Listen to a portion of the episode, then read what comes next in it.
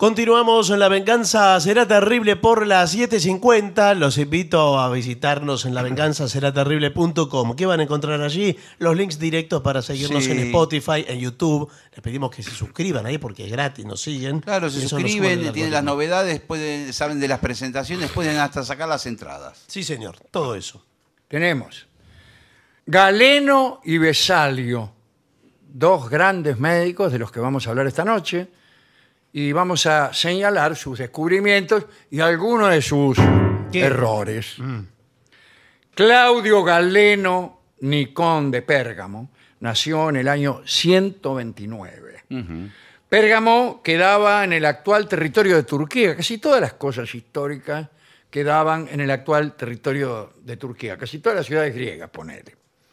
Eh, fue un importante médico, cirujano y filósofo griego, pero se manejaba en el Imperio Romano, tiempos del Imperio Romano, ¿cierto?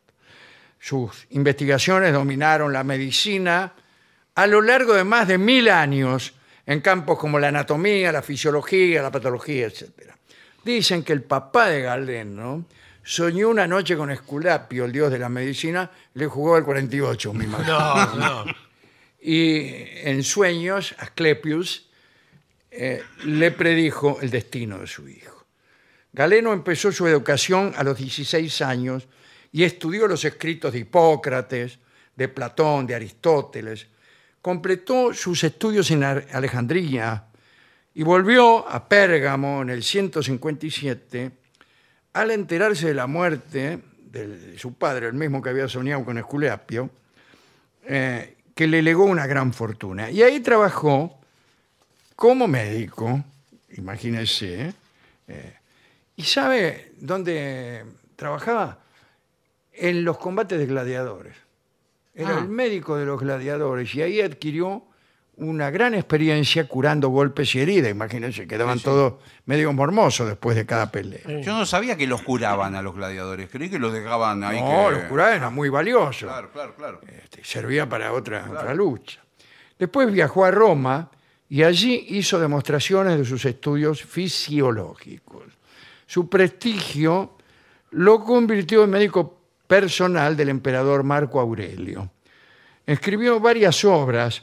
La más importante es el método Medendi sobre el arte de la curación.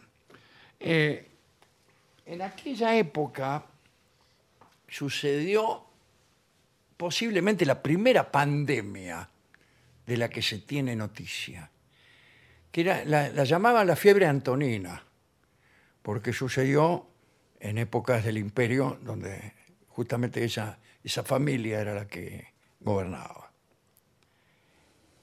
Y, pero no se sabe qué es, no se sabe qué fue. Se sabe que moría mucha gente y se sabe que se extendió prácticamente por todo el imperio romano.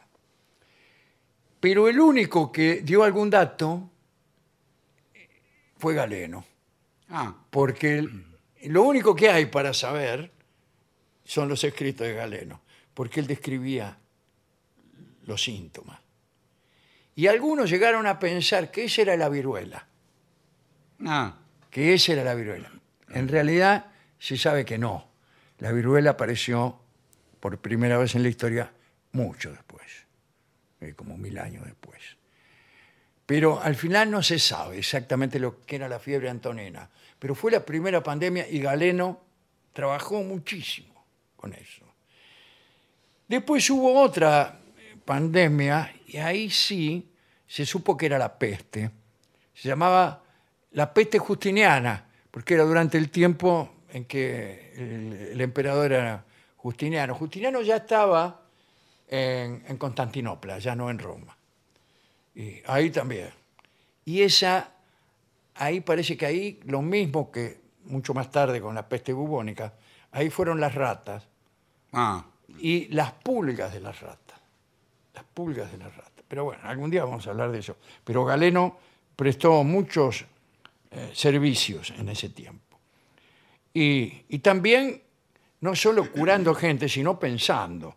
Corrigió el error de Erasístrato, que creía que las arterias llevaban aire. Y él comprobó que llevaban sangre. Bueno, eh, imagínense.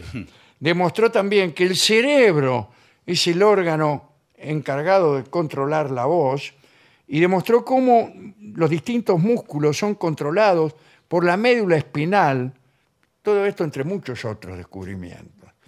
Cuando algún médico se atrevía a pensar distinto, ya más adelante, ¿no? incluso muerto Galeno, cuando algún médico se atrevía a objetar alguna de las teorías de Galeno, era ignorado o ridiculizado.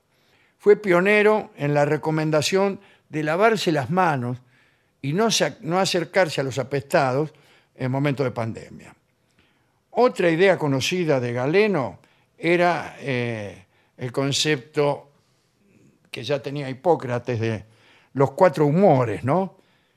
La sangre, la flema, la bilis amarilla y la bilis negra, también llamada melancolía. Eh, así como sus cuatro cualidades, tibio, frío, húmedo y seco. Ahí está. Eh, Los cuatro puntos cardinales. los cuatro puntos cardinales.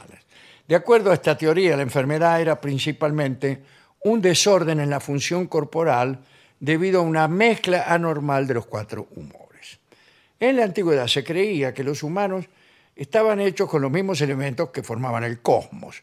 Fuego, agua, aire y tierra, con las cualidades de caliente, frío, seco y húmedo. Eh, este concepto de los humores fue refutado definitivamente recién en el año 1858, mire, ya casi en nuestro tiempo. Pero mientras tanto, como Galeno creía que la sangre era el humor dominante eh, y el que más necesitaba control, lo que hacía él, y por lo tanto todos los médicos que estudiaban sus teorías, era eliminar el que creían era un exceso de sangre en los pacientes. ¿Cómo lo hacían? A través de la sangría. La sangría, La estaba sangría. pensando, sí.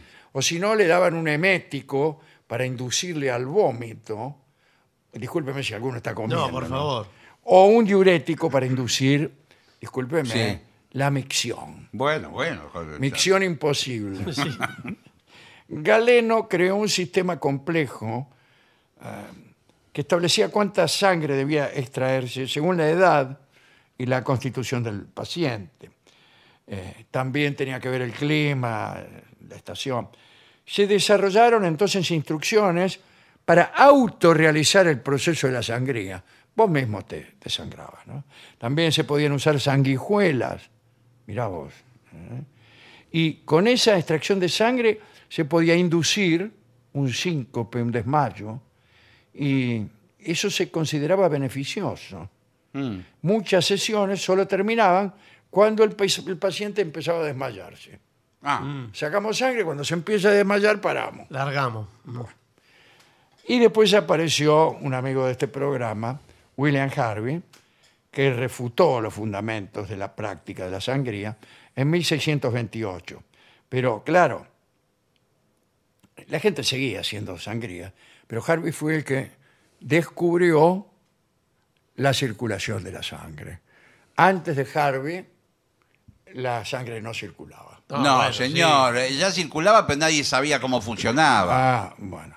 Antes de eso hubo otro, eh, que era español o catalán, Miguel Servet, que también sostuvo que la sangre circulaba y por eso, o en realidad por otras cosas, fue quemado por la Inquisición, pero no en España, sino en Suiza, por los calvinistas.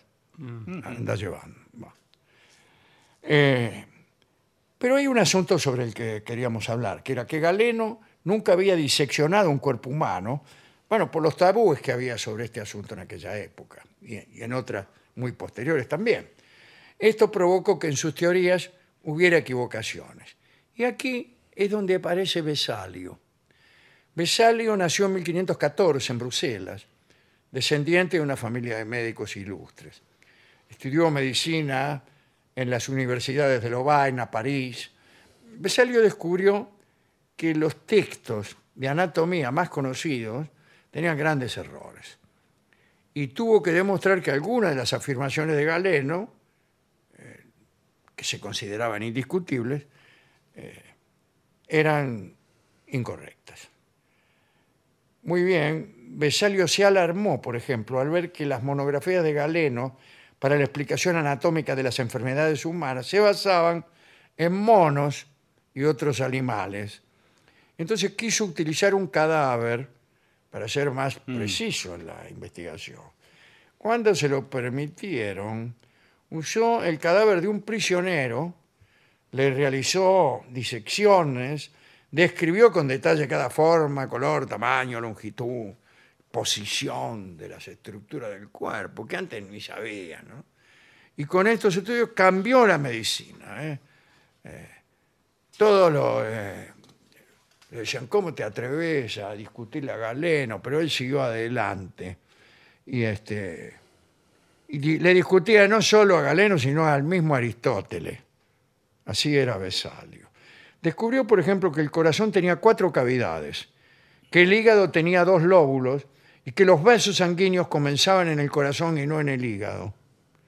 Luego de que Vesalio hiciera las descripciones de estas estructuras y publicara en escritos como, por ejemplo, tablas anatómicas o la carta sobre la raíz de China o la fábrica del cuerpo humano, este, bueno, eh, todo eso ayudó mucho y hoy es considerado el fundador de la anatomía moderna. Eh, Vesalio estaba viviendo en Madrid cuando fue nombrado médico del emperador Carlos V y luego del hijo de Carlos Felipe II. ¿no? Allí cometió un pequeño error. Ujú. Dio por fallecido a un caballero de la corte que durante el entierro se levantó del cajón. ¿Qué? Salió caminando y empezó a hablar con los presentes. No. Eh, bueno, con eso constataron que el muerto estaba vivo, vamos. Sí. No le salió gratis esta metida de pata. Como castigo, lo mandaron en peregrinación a Tierra Santa para pedir perdón. ¿No es mucho? Es un poco demasiado. Sí. Peor hubiera sido que hubiera matado a un tipo. Sí, sí Claro. es cierto. La verdad que sí. Al final todo terminó bien. Eh, en el viaje de regreso se enfermó de tifus y se murió. Tenía 50 años. Así terminó Besalio. Linda charla esta sobre dos grandes médicos. Dos, eh, yo diría que el podio se completa con el doctor. Entonces, me imaginé que iba a traerlo. Bueno, acá. por favor, a veces no, lo trae. No lo puede traer. Galeno, Besalio y Caragencino. Pero a veces lo trae forzadamente a la ¿Cómo historia. forzadamente, señor? Parece exagerado. Este, aproveché porque para, al menos para mí. Bueno, sí, pero. ¿Con qué canción podríamos ilustrar estas biografías de Claudito Galeno, de Besalio, y hoy todavía le debemos la de? Yo propongo que con- en conmemoración de esta anécdota de este señor de la corte española, que, al que lo enterraron y después se levantó de- del cajón, Sí. Sí. escuchemos, no estaba muerto, andaba de parranda. claro. En la versión que vamos a escuchar hoy, en realidad se llama El Muerto Vivo. Sí. Es la misma canción. La misma canción. Eh, lo cantan Joan Manuel Serrat y Joaquín Sabina.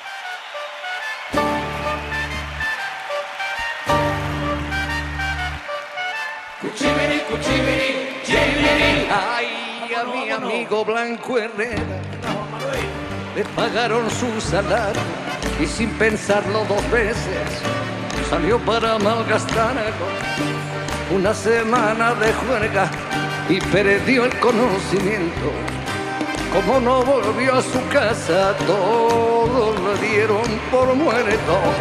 Y no estaba muerto, no, no. Y no estaba muerto, no, no. Y no estaba muerto, no, no. Estaba tomando caña y le. Y no estaba muerto, no, no. Y no estaba muerto, no, no. Y no estaba muerto, no, no. Cuchibiri, cuchibiri, chibiri. Pero al cabo de algunos días, de haber desaparecido, se encontraron otro muerto un muerto muy parecido.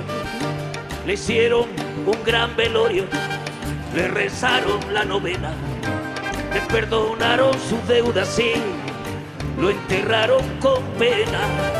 Y no estaba muerto, no, no, y no estaba muerto, no, no, y no estaba muerto, no, no, estaba tomando caña, le, le, y no estaba muerto, no, no, y no estaba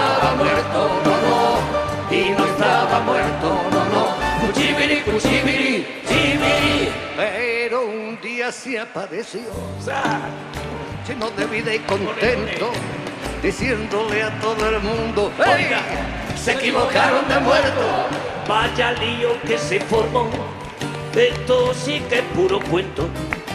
Su mujer ya no lo quiere, no, no quiere dormir con muerto. Y no estaba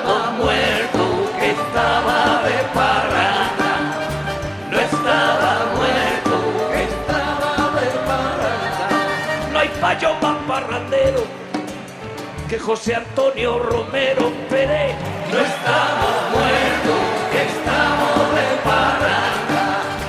No estamos muertos, que estamos de parranda. Y es verlo para creerlo, como toca Víctor Merlo, mamá. Y no estamos muertos, que estamos